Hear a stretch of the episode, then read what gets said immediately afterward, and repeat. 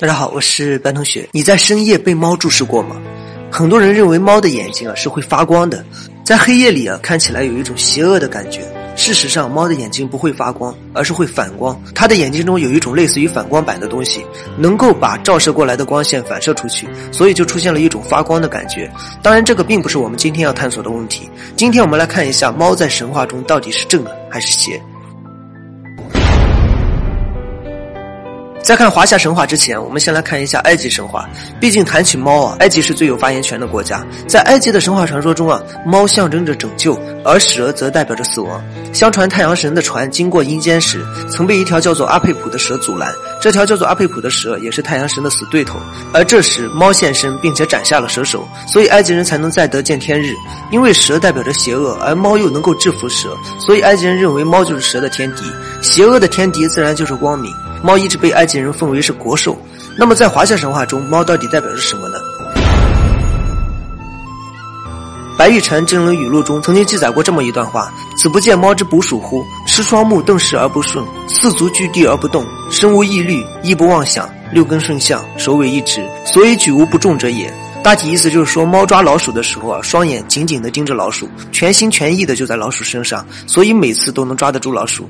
在古代，有很多高人都非常喜欢猫，因为猫做起事来全神贯注。喜欢宠物的朋友知道，不管是宠物猫还是宠物狗啊，聪明的一定是能够全神贯注的。在很多修行者的眼中，经常会把猫的这种全神贯注的精神当做是楷模。古人认为猫是特别干净且有灵性的生物，和牛、驴、犬不一样，所以不管是贵猫还是贱猫，都是同样珍贵的。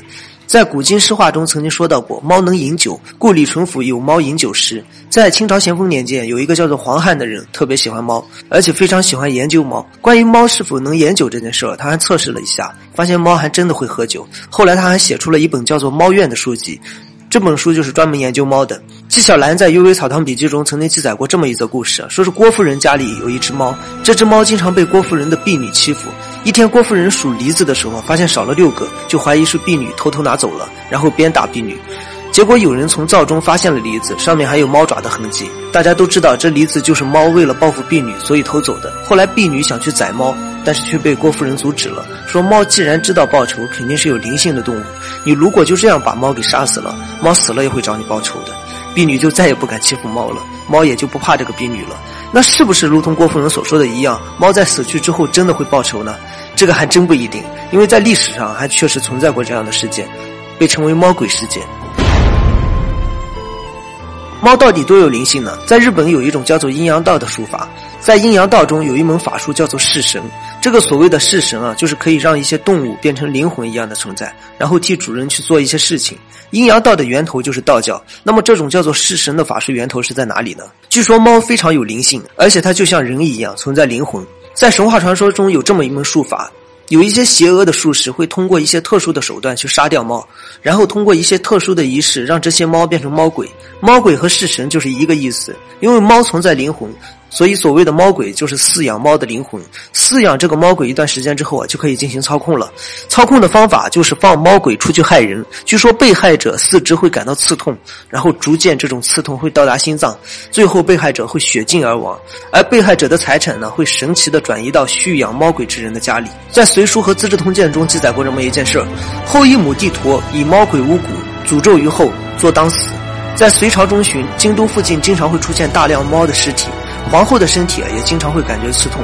有人就大胆分析，感觉这两件事存在必然的联系。经过调查之后，发现，在隋王室亲戚里有一个叫做独孤陀的人，他操控猫鬼，诅咒了自己的亲姐姐皇后。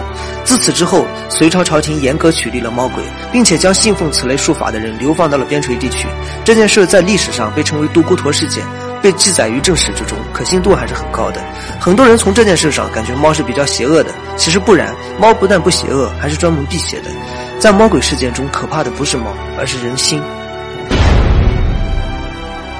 很多人看到黑猫啊就觉得害怕，其实大可不必。在明清阴阳风水学中啊，曾经讲到过玄猫辟邪之物，一直于南，子孙皆易，即一动。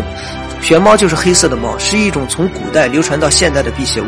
因为黑猫经常会主动压制一些邪恶的东西啊，所以它经常会出现在大凶的地方。由此一来，很多人觉得黑猫会带来危险和灾难。在历史并不久远的西方国家比较信奉这种说法，而我们就不同了。